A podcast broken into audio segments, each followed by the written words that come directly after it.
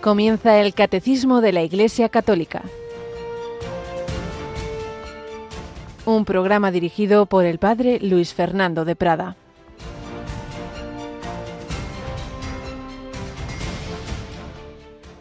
Lavaos, purificaos, apartad de mi vista vuestras malas acciones, dejad de hacer el mal, aprended a hacer el bien, buscad la justicia, socorred al oprimido, proteged el derecho del huérfano, defended a la viuda.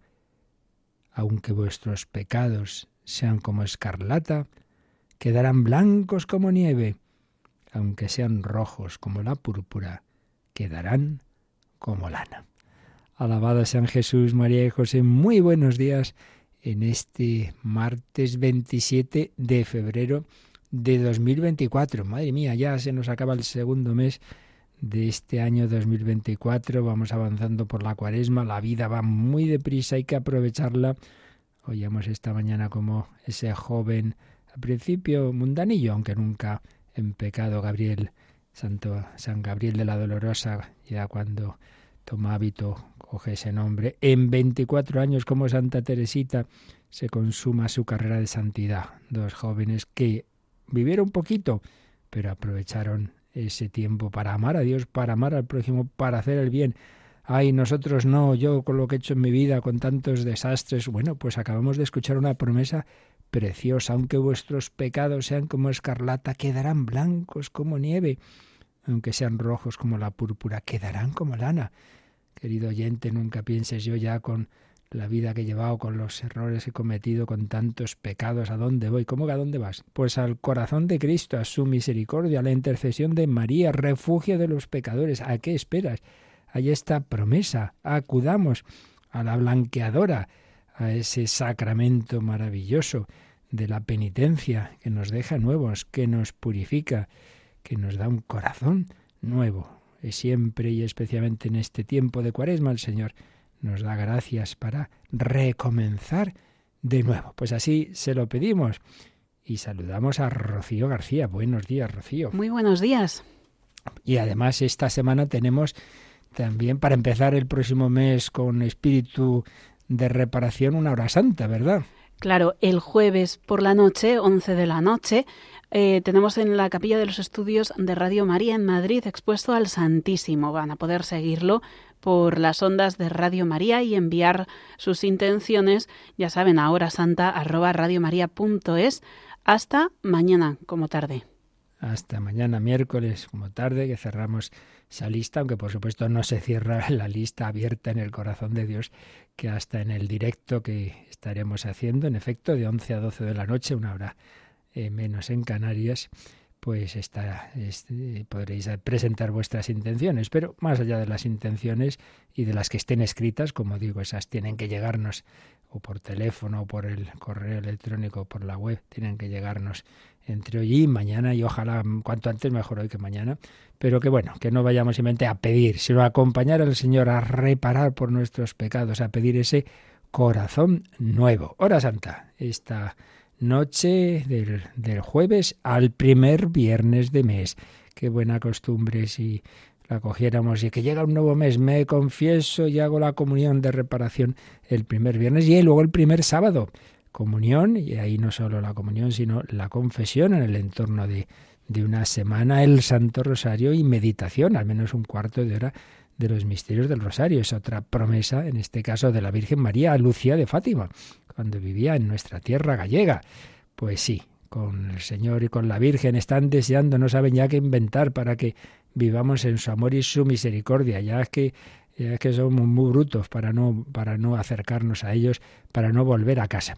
Y también el Señor y la Virgen, pues en todas las partes del mundo nos, nos ayudan y así lo hicieron también en esa nación tan probada con aquel terrible genocidio que fue Ruanda. Y hay un santuario mariano al que por cierto hemos colaborado también en alguna de nuestras maratones y este domingo tenemos un rosario, ese rosario especial que tiene devoción allí, ¿verdad? Eh, sí, el Rosario de los Dolores que se va a rezar este domingo a las 3 de la tarde en directo desde el santuario de Quivejo. Muy bien. Pues nosotros, si he mencionado dos santos que se santificaron en 24 años, San Gabriel de la Dolorosa y Santa Teresita, estamos terminando la vida del padre de Santa Teresita, que ya en esa etapa final dolorosa, pero pues con él como, consumando, consumando esa santidad y también eh, cuidado con todo amor por sus hijas, pues seguimos conociendo la historia de San Luis Martín, padre de, de la gran doctorcita de la Iglesia Teresa del Niño Jesús.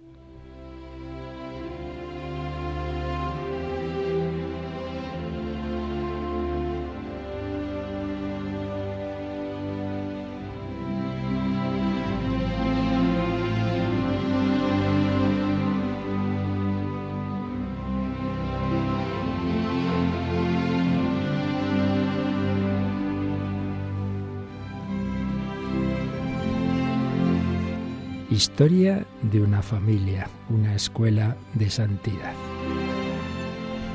Bien, pues estábamos hablando de cómo, cuidado por Celina y Leonia, don Luis habían tenido que ingresarle en un sanatorio porque no eran capaces de atenderle suficientemente en casa y además a veces en momentos en que perdía más la cabeza se escapaba se podía ir a la calle y pasar cualquier cosa. Y cómo las hijas, las que estaban pues más cerca, todavía fuera del convento, y las que estaban, las tres que estaban en el Carmelo, las dos mayores y la más pequeña, Teresita, cómo vivían en fe esos momentos duros. Y concretamente como Santa Teresita, pues esta situación, ese rostro de su padre, esa cabeza que le decían que tenía esos problemas, como esto lo vivió contemplando el rostro de Cristo en su pasión. Cómo ahí profundiza en esa devoción que ya existía en el Carmelo al, a la Santa Faz. Por eso ella, su nombre religioso no va a ser solo Teresa del Niño Jesús, sino Teresa del Niño Jesús y de la Santa Faz se va a añadir. Ella meditaba ese, ese texto impresionante de, del capítulo 52-53 de Isaías, siervo de Yahvé que leíamos el otro día. Y nos dice el padre Esteban José Piat, Teresa medita estos versículos trágicos, de ellos se nutre. El Hijo del Hombre, en lo infinito de su abdicación, está siempre ante sus ojos. La humillación es la condición primera para la fecundidad sobrenatural, esa humillación que vivía ese hombre, que había sido tan capaz y ahora se veía tan limitado. Esas palabras de Isaías escribirá Santa Teresita, han sido los fundamentos básicos de mi devoción a la Santa Faz. Y su hermana, la Madre Inés, cuando testificó en el proceso de canonización de su hermanita, decía, por grande que fuera su tierna devoción para con Jesús niño, no puede compararse con la que profesó a la Santa Faz. Fijaos, esta Santa Faz fue el libro de meditación donde aprendía la delicia del amor.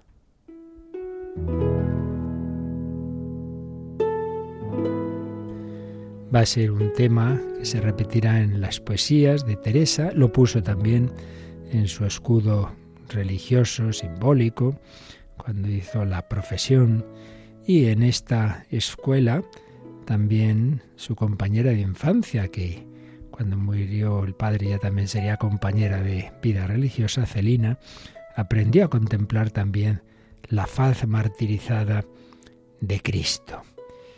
Sí, y además, precisamente fue poco después de la muerte de Santa Teresita cuando se hizo aquella famosa fotografía a la sábana santa de Turín y entonces se, reveló el secreto de esta sábana bajo el negativo de la fotografía. Y Celina, que pintaba muy bien, pues tuvo el, propósito de, de reproducir por la pintura y divulgar cuanto fuera posible en todo el mundo esa efigie augusta de lo que se emocionó San Pío X. Sí, la Santa Faz. Bueno, pues llegamos al momento en que ya le correspondía a Teresita hacer los votos perpetuos, lo que se llama la profesión solemne y perpetua. Escoge el día de la Natividad de Nuestra Señora, el 8 de septiembre de 1890 recibió en la víspera una bendición especial de el Papa, que aún, claro, era ese León XIII, al que había ido de pequeñita. Bueno, pidiendo que le dejaran entrar con 15 años en el Carmelo, y el Papa, por mediación de un religioso que vivía en el Vaticano y se acordaba perfectamente de la visita, pues le envió esa bendición. El Papa tenía ese recuerdo de aquella niña que me dijo, Santidad, haga usted para que me dejen entrar, qué maravilla. Bueno, pues tuvo que hacer la profesión, fue de una manera muy sencilla. Eh, fue dentro de, la comunidad, en el capítulo, sin intervención alguna del clero, sin parientes, porque era un momento que el padre estaba particularmente enfermo. Ella hubiera deseado, hubiera sido así, si el padre hubiera estado bien, que, que la bendijera, que le impusiera sobre la frente la corona de flores, pues no pudo ser. Lo hizo Celina. Y ella puso eh, para adornar la estatua del niño Jesús que ya cuidaba, que ya adornaba, pues Santa Teresita puso unas pobres bujías viejas, descoloridas, unas lucecillas así, pachuchillas, digamos, como un símbolo. Ella mm, dirá a su hermana María, más hablan estas al alma que las nuevas, porque ellas ardieron por primera vez el día que vestí el hábito, entonces estaban frescas y rosadas. Papá, que me las había regalado, estaba allí presente y todo era júbilo. Pero hoy aparece desteñido el color. Hay aquí en la tierra alegrías de color de rosa para su reinecita, ¿o no? Para ella no quedan sino las alegrías celestiales. Asumía pues el dolor de que su padre no podía estar.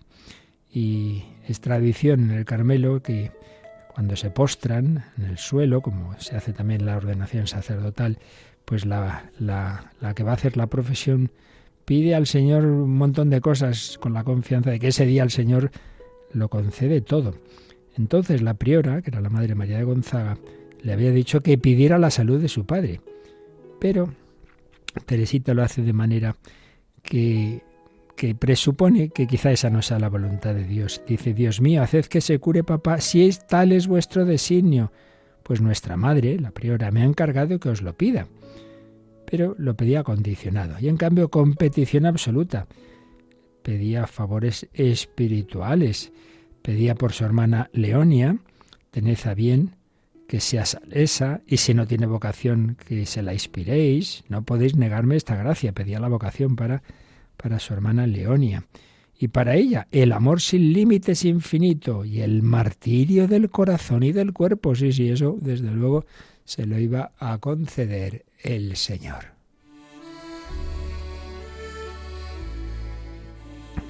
Y la imposición de velo no se hacía entonces en la misma, en la misma ceremonia, estaba fijada para el 24 de septiembre. El, en ese ceremonial el, obispo bendice el velo en el altar y se le impone a la profesa por entre las rejas del comulgatorio. Al final del oficio el padre se acerca a su hija para bendecirla. Bueno, pues Teresita esperaba que pudiera ese día sí asistir su padre, porque había habido una mejora pasajera, pero a última hora le dicen que no, que no puede ser. Un nuevo dolor, un nuevo contratiempo, pero pues ella, como siempre, lo ve con los ojos de Dios. Es Jesús quien únicamente ha ordenado este lance, Él, y yo he reconocido su toque de amor. Qué diferente reacción a las nuestras, que, oh Dios mío, ¿por qué haces esto? ¿Por qué permites lo otro? Bien sabes tú cuánto he deseado volver a nuestro querido Padre, y aquí que ahora comprendo que es voluntad de Dios que no asista a mi fiesta, Jesús me prefiere ver huérfana, se, se complace en que esté a solas con Él para dárseme más íntimamente y quiere también otorgarme en la patria, en el cielo, las alegrías tan legítimas de que me ha negado en el destierro. Y para colmo, el obispo, que quería presidir la fiesta, tampoco pudo ir. Así que ese día de felicidad se convirtió en una jornada de lágrimas. Sin embargo, escribía Teresa en su historia de un alma, la paz anidaba siempre para mi consuelo en el fondo del cáliz. pues vamos a pedirle a Santa Teresita que nos ayude a vivir también las circunstancias dolorosas de nuestra vida, de la vida de las familias, de las, de las personas ancianas, enfermas, del difícil cuidado muchas veces de ellas, que nos ayude a vivirlo así, viendo cómo la providencia se sirve de todo para el fin realmente importante, de unos y otros, de padres, de hijos, de abuelos, de nietos, de todos, la santidad, camino del cielo.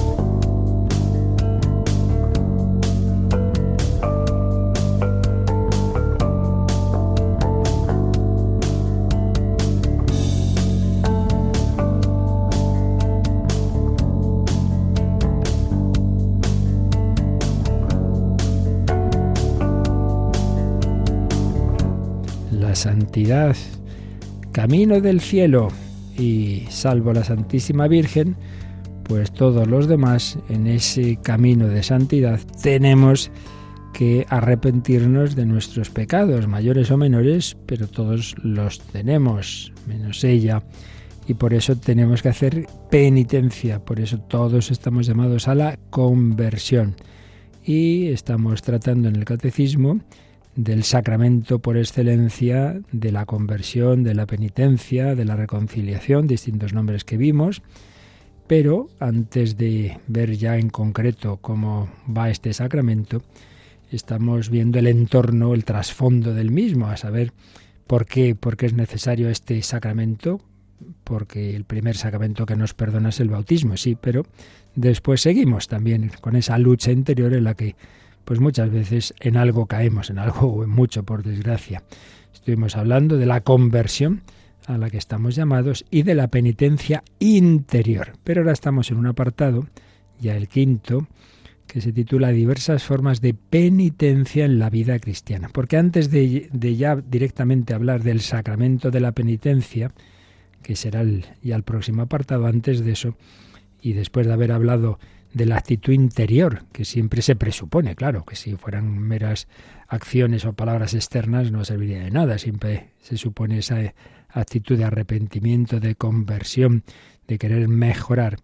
Pero eso interior también se debe manifestar de alguna forma en lo exterior, y es lo que estamos viendo en este apartado, diversas formas de penitencia en la vida cristiana antes de entrar en la forma por excelencia, que que es un sacramento, el sacramento de la penitencia, estamos, habíamos empezado a ver diversas prácticas de vida cristiana que tienen, o, bien de una manera explícita, o, o al menos se lo podemos dar ese sentido de penitencia. La oración en sí misma no es una penitencia, es algo estupendo, estar hablando con Dios, pero también podemos hacerlo pues con ese espíritu penitencial, oraciones de arrepentimiento, oraciones de, de pedir perdón, y eso un poquito con todo. Entonces nos va a decir este apartado del catecismo, nos va a recordar pues esas formas, esas prácticas que la tradición cristiana eh, tienen o pueden tener ese sentido penitencial. Veíamos en el número 1434 las tres grandes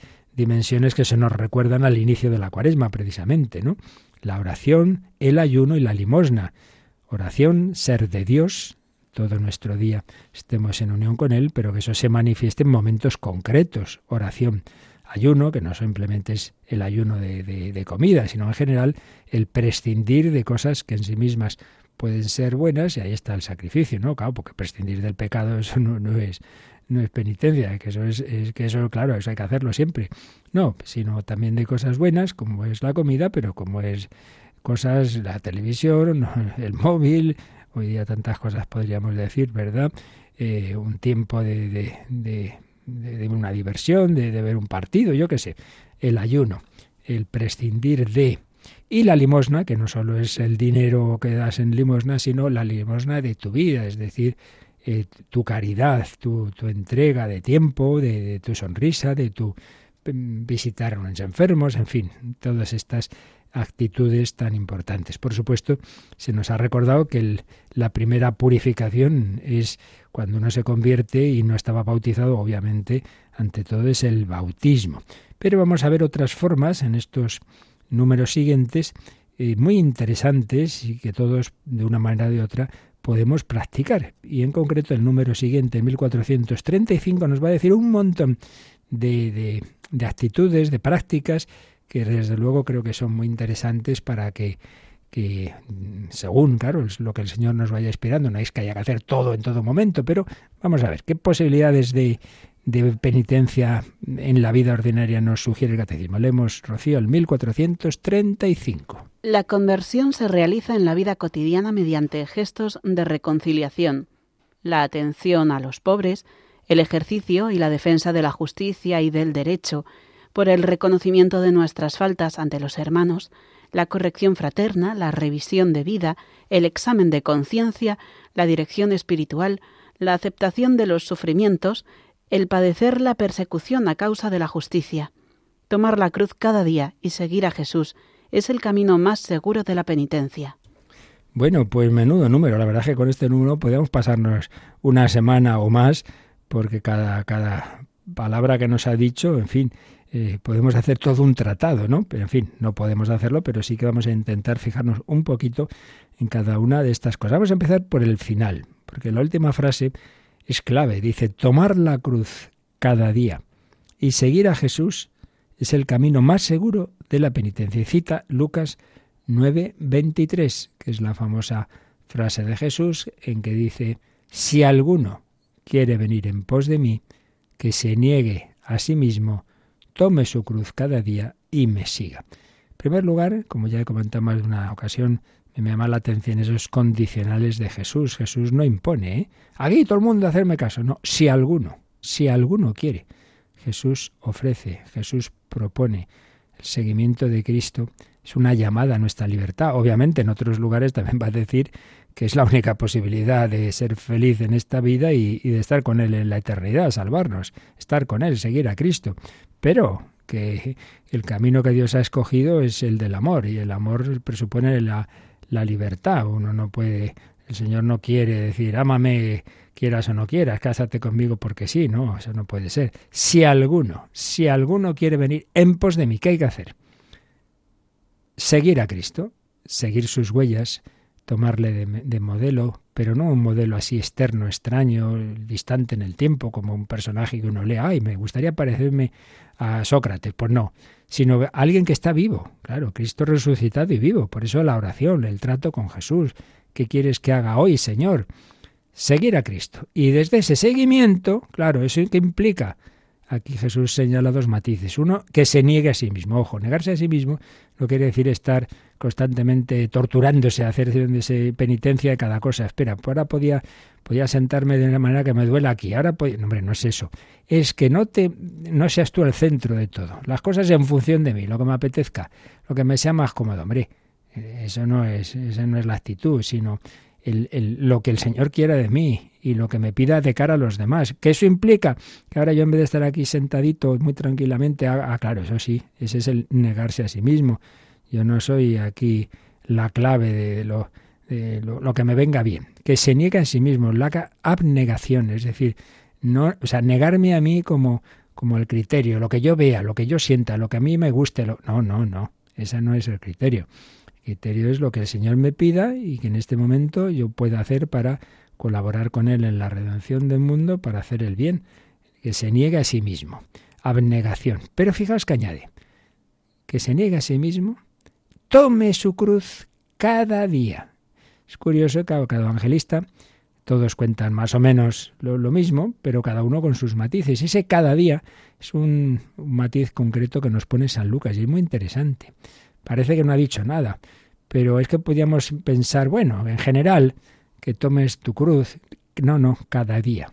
Es decir, muchas veces lo que nos cuesta es la perseverancia. Pues bueno, yo aguantaría esto una semana, pero un mes y un año y tantos años y tanto tiempo pues con esta cruz, con esta circunstancia mía personal o de mi familia o cuidando a esta persona mayor que a veces le vienen a uno malos pensamientos, a veces se la lleva Dios para ahí ya de una vez, cada día, hasta que Dios quiera, se niegue a sí mismo, tome su cruz cada día y me siga. Bueno, evidentemente, la principal forma de penitencia es esa, es decir, que asumamos, como leíamos en, en la vida de Santa Teresita y sus hermanas y su padre, que asumamos que las circunstancias de la vida, no es que Dios las mande, no es que dice, ala, te meto ahí un virus, no es eso, Dios no manda el mal, pero es verdad que en su providencia juega de una manera que, no, que supera nuestra capacidad de entendimiento. No siempre las típicas preguntas, bueno, ¿y por qué Dios hace esto? Bueno, mira, tú fíate y, y, no le des tantas vueltas, pero, pero eso, el Señor en su providencia se sirve en ese juego de gracia, libertad, eh, que unos a otros nos hacemos bien o nos hacemos mal, y Dios saca bien del mal. Entonces la principal penitencia no es la que tú decides, es la que te viene de las circunstancias. Es esa persona que te hace sufrir en, familia, en el trabajo, es ese, esos hijos que te dan esos disgustos, son tantas cosas que hay en la vida que hay que intentar tomar así. Pues bueno, Dios, esto está en sus, sus planes para mi santidad, pues lo que hemos visto, ¿no? El Padre de Santa Teresita, en vez de simplemente, Señor, Madre mía, con lo bueno que ha sido nuestro Padre y, permites ahora que tenga la cabeza así, pues en vez de eso ver ahí el rostro de Cristo, ver a Jesús que lo tomaron por loco, que se rieron de él, que Herodes lo ridiculiza, que le pone ese manto rojo. Bueno, pues nuestro Padre es tomado por loco, pues, pues esa, esa fe, esa confianza en, en la providencia. Así que, ante todo, este es el principal camino de penitencia, que asumamos nuestra vida, nuestras circunstancias. Pero luego nos da también otras pinceladitas, distintos gestos. Dice, la conversión se realiza en la vida cotidiana mediante gestos de reconciliación. Esta persona, pues, con ella tenía algún problema, venga, vamos a acercarnos, vamos a sonreírla, vamos a saludarla, vamos a que piense que le, que le pasará, que está amable, pues vamos a intentarlo, hombre. Gestos de reconciliación.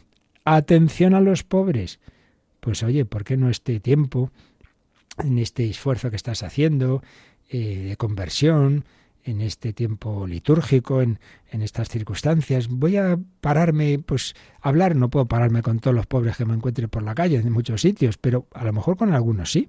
Pararme a hablar, muchas veces más que el dinero, que generalmente es preferible entregarlo a las instituciones de la parroquia, de, de, la diócesis, etcétera, que conocen las necesidades, pero sobre todo esa atención personal, ¿no? El pararse a hablar, atención a los pobres, a los, a los enfermos, a los ancianos, a, empezando por los de nuestras familias, claro el ejercicio y la defensa de la justicia y del derecho. Claro, si uno hace muchas obras de caridad y resulta que en su tiene un, un, comercio, una empresa y ahí no trata bien, hombre, empecemos por eso. Y ahí nos cita el catecismo dos textos de profetas que los profetas, desde luego, en el Antiguo Testamento nos andaban con bromas, ¿eh? con estas cosas. Había una llamada clara a la justicia. Vamos a leer los textos que cita el catecismo. El profeta Amós, que era era de los que clamaba contra estas cosas. Dice Amós 5:24, vamos a leer desde el 22. Aunque me presentéis holocaustos y ofrendas, no me complaceré en ellos, ni miraré las ofrendas pacíficas con novillos cebados. Aparta de mí el estrépito de tus canciones. No quiero escuchar la melodía de tus cítaras. Que fluya como agua el derecho y la justicia como arroyo perenne. ¿Qué quiere esto decir? menos traerme aquí el sacrificio de animalitos y no sé qué, no sé cuántos, hombre, empieza porque el principal sacrificio que es que trates bien a los que tienes en tu, en tu trabajo, claro. Entonces que fluya como agua el derecho y la justicia. Y si no, ¿a qué viene traerme aquí holocaustos, ofrendas? No me complaceré en ellos. Pues esto es una llamada importante, ¿no? A, a ese amor y esa justicia en la vida social. Y luego cita también Isaías 17, 1, perdón, 1.17, precisamente este texto. Lavaos, purificaos, apartad de mi vista vuestras malas acciones, dejad de hacer el mal, aprended a hacer el bien, a hacer el bien. Buscad la justicia, socorred al oprimido, proteged el derecho del huérfano, defended a la viuda. Es decir, obras en relación con el prójimo. Esa es la principal penitencia. Yo trato mal a la gente, pero luego, eh, luego no como carne. Me parece estupendo que no comas carne, muy bien. Pero más importante es hacer el bien, buscar la justicia, socorrer al oprimido, proteger al huérfano, defender a la viuda. Entonces, si haces esto, vale, entonces, sigue diciendo, venid entonces y discutiremos. Aunque vuestros pecados sean como escarlata, quedarán blancos como nieve, aunque sean rojos como la púrpura, quedarán como lana. Bueno, pues qué mejor penitencia que esa caridad con el prójimo, que esas obras de misericordia. Si hacemos muchos sacrificios, pero no empezamos por el sacrificio principal, que es ese trato con el prójimo, pues chico, más vale, más vale que hagas, que haga lo otro. Eso no quita hacer una cosa y la otra, ¿eh? O sea, que porque haga misericordia no voy a dejar de hacer esos otros sacrificios más físicos, pero lo que no tiene sentido es como intentar suplir con las pequeñas penitencias o sacrificios, tipo corporal, etcétera, en cambio eso de sonreír al prójimo, no, pues hombre, mejor empieza por eso, ¿eh? Empieza por eso. Así pues, aquí se nos han dado ya unas pinceladas de vida cristiana, de penitencia, seguiremos enseguida viendo otras, pero recordemos por dónde hemos empezado, por el final del número. El seguimiento de Cristo. El seguimiento de Cristo con la cruz. Tomar la cruz cada día y seguir a Jesús es el camino más seguro de la penitencia. Por eso vamos a escuchar esta bella canción que compuso el que era un joven, luego seminarista y hoy día es un sacerdote, que nos habla del encuentro con Cristo, mirar a Jesús en la cruz y escuchar su llamada.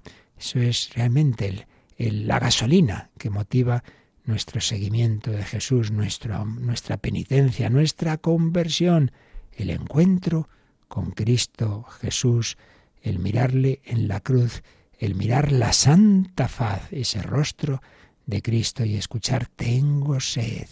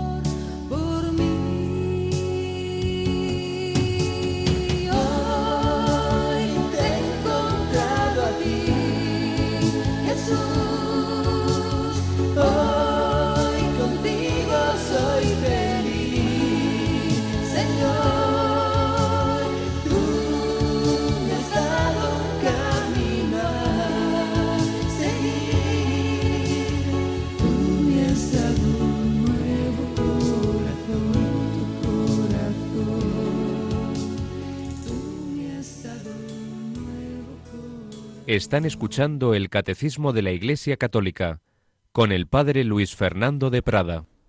Tú me has dado un nuevo corazón, la conversión, cambio de corazones, porque he encontrado un camino a seguir. Tomar la cruz cada día y seguir a Jesús es el camino más seguro de la penitencia, nos decía el final de este número 1435, pero ahora hemos empezado por el inicio que nos ha hablado de gestos de reconciliación, de atención a los pobres, de ejercicio y, de, y defensa de la justicia y del derecho, pero sigue dándonos otros caminos de conversión, de que nos ayuden en ese seguimiento de Cristo. El siguiente que dice es el reconocimiento de nuestras faltas ante los hermanos.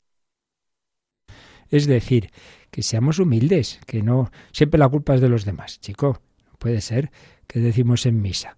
Yo confieso que he pecado mucho de pensamiento, palabra, obra y omisión por mi culpa, mi culpa, mi gran culpa. Y muchas veces decimos eso con los labios y en el fondo por la culpa de este que está a mi lado, por su culpa, por su gran culpa. Hombre, no, sé humilde. Reconocimiento de nuestras faltas ante los hermanos. Muchas veces en, en la vida religiosa pues ha habido y sigue habiendo, en, eso depende también estilos y carismas, pero una práctica habitual en la vida religiosa ha sido esta, en un momento dado, antes de comer o en otras eh, reuniones que se hace en la comunidad, pues una persona dice, quiero pedir perdón pues porque he hecho esto, lo otro, porque he dado mal ejemplo, porque he llegado tarde, por lo que sea, ¿no? Bueno, pues en la vida ordinaria, perdona, sí, esto ha sido mi culpa, ha sido, lo siento, en fin, reconocimiento de nuestras faltas. Si siempre la culpa es del prójimo, chico, es que así no se puede. Y así eso en grande luego son las guerras, ¿no? Siempre la culpa es del enemigo. Nosotros somos unos santos, son los otros los malos.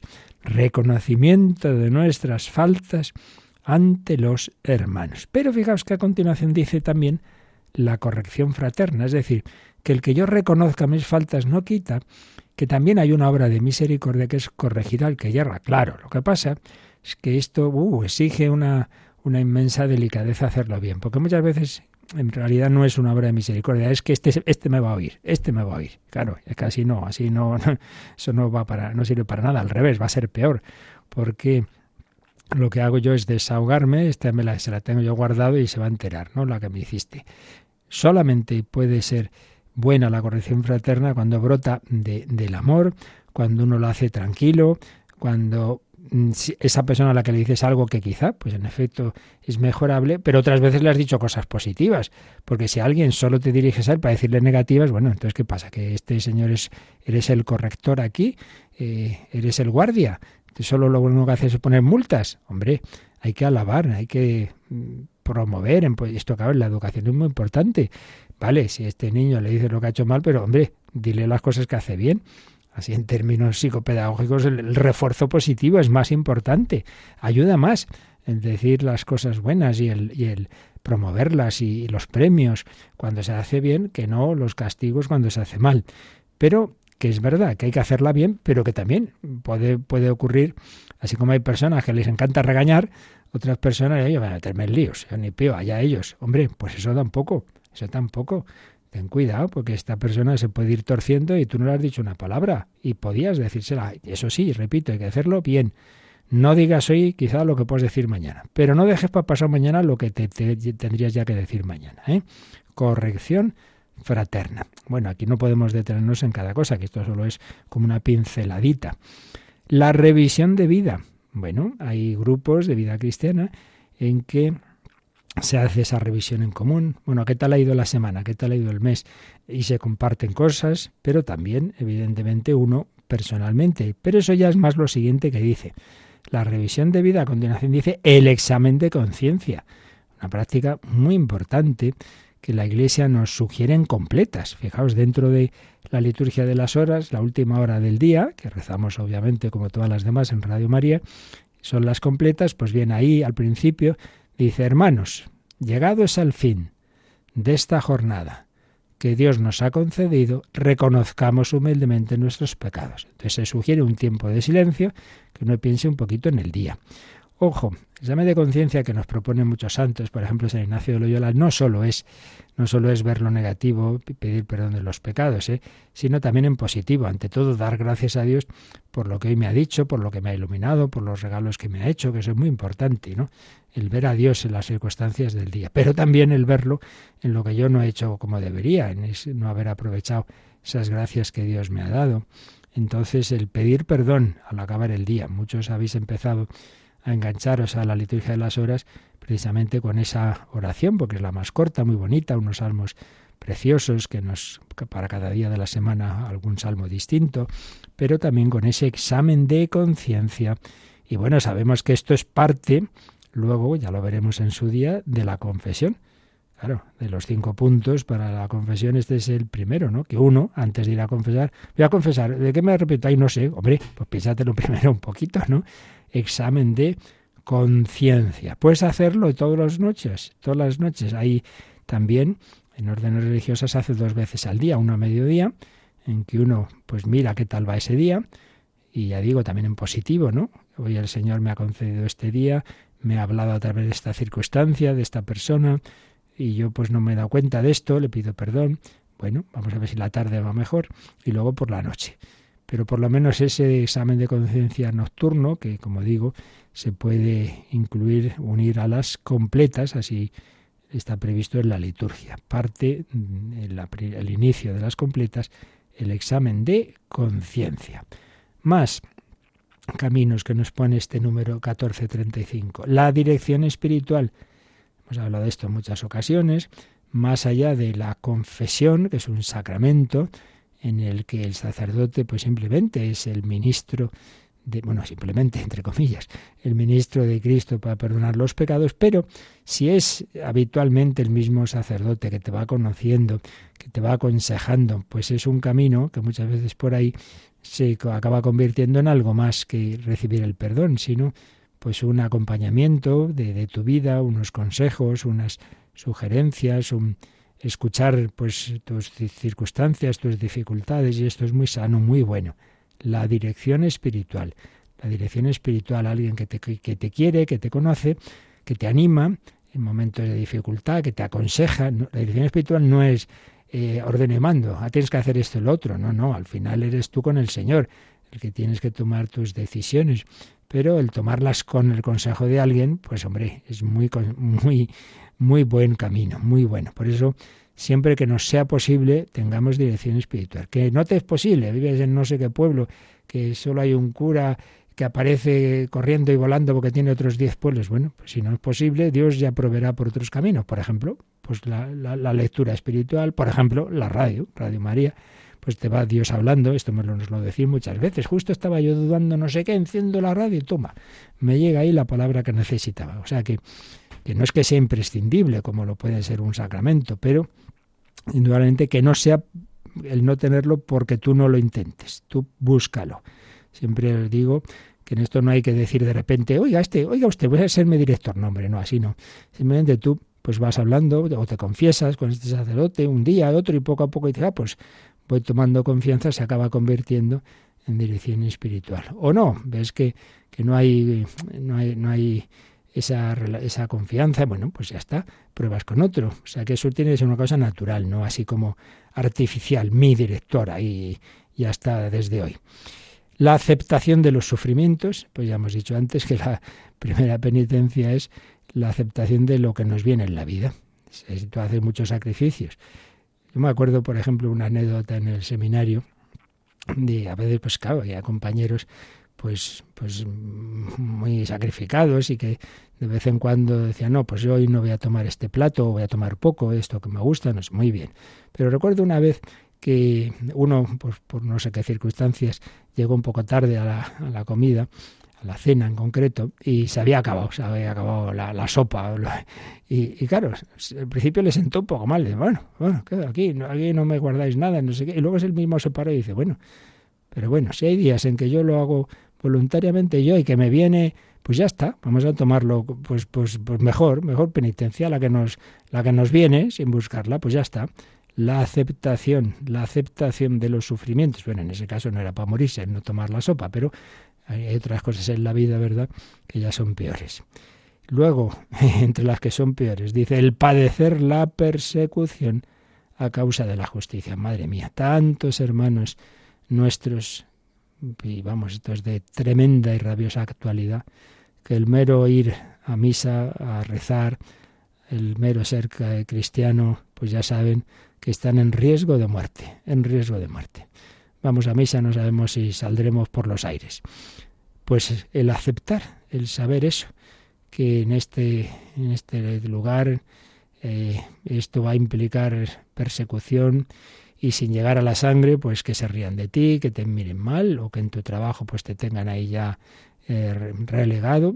¿Cuántas veces, no? Pues esas circunstancias de uno nota un cierto acoso, pues a lo mejor no es, ya digo, no es que sea una cosa muy descarada, pero, pero sí, lo ves, que, que no cuentas, que no cuentas. Bueno, pues el, el aceptar esas circunstancias de persecución. En definitiva, como veis, hemos hablado desde pequeños gestos, pequeños gestos en tu vida ordinaria, el decir, oye, perdón, el acercarte a una persona, el sonreír a cosas ya pues más, más grandes como es esta, ¿no?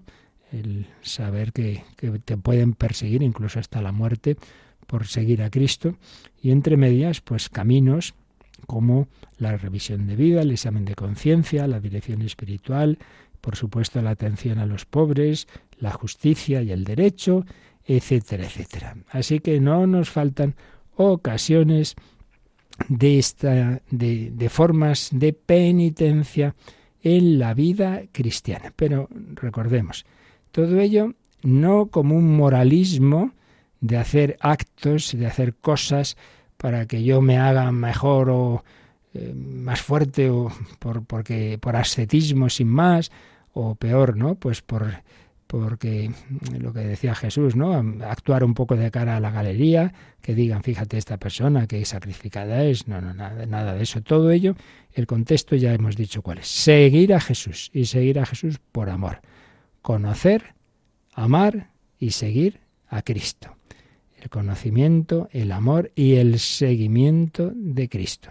Y si yo contemplo a Cristo calumniado, injuriado, ridiculizado, torturado, hombre, pobre y, humillado, pues y, no, y yo le quiero, pues hombre, algo se me irá pegando, ¿no? Entonces yo no puedo aquí estar pretendiendo honores y alabanzas y mientras Jesús es eh, ridiculizado y, yo rico y el pobre. Pues ese es el contexto. Por amor, por, por imitación de aquel al que queremos seguir, porque Él nos ha amado primero el que si alguno quiere venir en pos de mí, que se niegue a sí mismo, que cargue con su cruz cada día y me siga.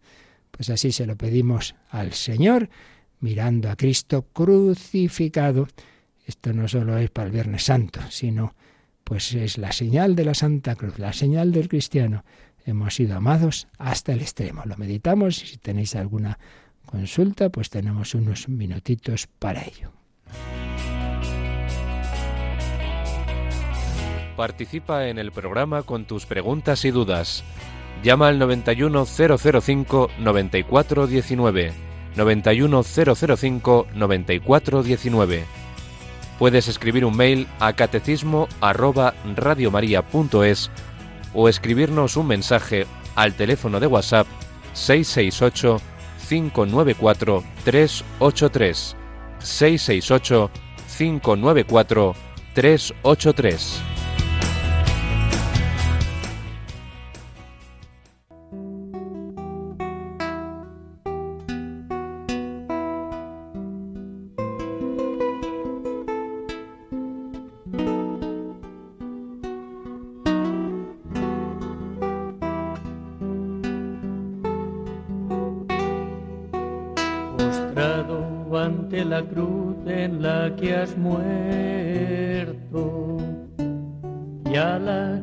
también te he condenado.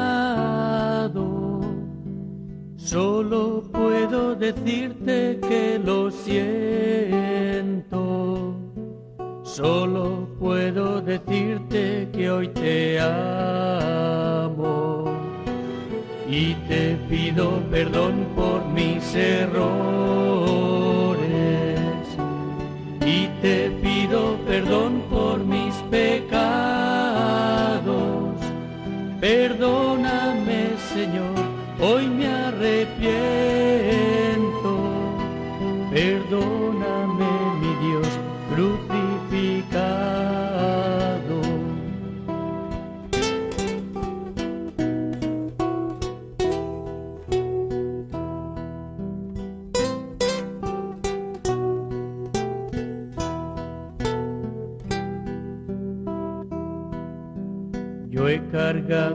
espinas tu cabeza cuando he vuelto la espalda a mis hermanos. Yo he llenado tu cuerpo de tormentos cuando algún semejante despreciado y yo clavo en la cruz tus manos y pies. Siempre que a mis amigos yo defraudo,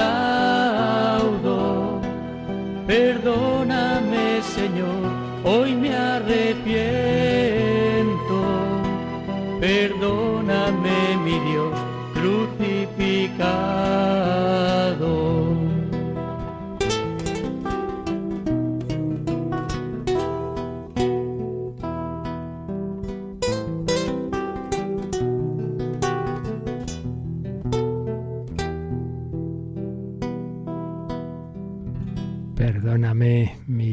Crucificado. Miremos a Jesús crucificado, sufriente en nuestros hermanos. Y esa es siempre la motivación principal. Por un lado, esas obras de caridad, de misericordia, y por otro lado, esas obras de penitencia, y sí, saber negarnos a nosotros mismos caprichitos que tantas veces tenemos. Bueno, pues tenemos varios testimonios, como tantas veces, de dar gracias a Dios del bien que el Señor hace a través de esta radio. Nos escribe también una mujer polaca que está trabajando, luchando por, por extender la fe y que le encantaría venir a España y nos oye también desde Polonia esta Radio María de España. Pero no tenemos consultas como tales que en cualquier caso ya sabéis podéis dejar en este correo y las iremos atendiendo en próximos días. Catecismo arroba radiomaria.es. Y os recuerdo también que que todas las catequesis de dos años casi que dedicamos a bautismo, confirmación y Eucaristía las hemos recopilado y muchos las estáis pidiendo en ese recopilatorio en, en DVDs o en pendrive. También se pueden descargar, pero es mucho más cómodo tener ya, claro, todos juntitos, incluidos también las conferencias que ponemos los sábados en entorno al catecismo. Y de hecho, ya os indico también que los estos próximos sábados escucharemos tres conferencias que, que se van emitiendo de madrugada. En su día se hicieron otras horas del Padre Iraburu sobre este tema de, de conversión, de penitencia, del sacramento. Pues en los tres próximos sábados las tendremos en entorno al catecismo. Pedimos al Señor su bendición para vivir este día así, haciendo el bien, arrepintiéndonos de nuestros pecados, pero siempre con ese espíritu positivo de amor a Cristo. Y precisamente la bendición tiene la forma de la cruz. Asumámosla en nuestra vida con esperanza, con gozo, como la familia de Santa Teresita del Niño Jesús. La bendición de Dios Todopoderoso, Padre, Hijo y Espíritu Santo, descienda sobre vosotros. Alabado sea Jesucristo.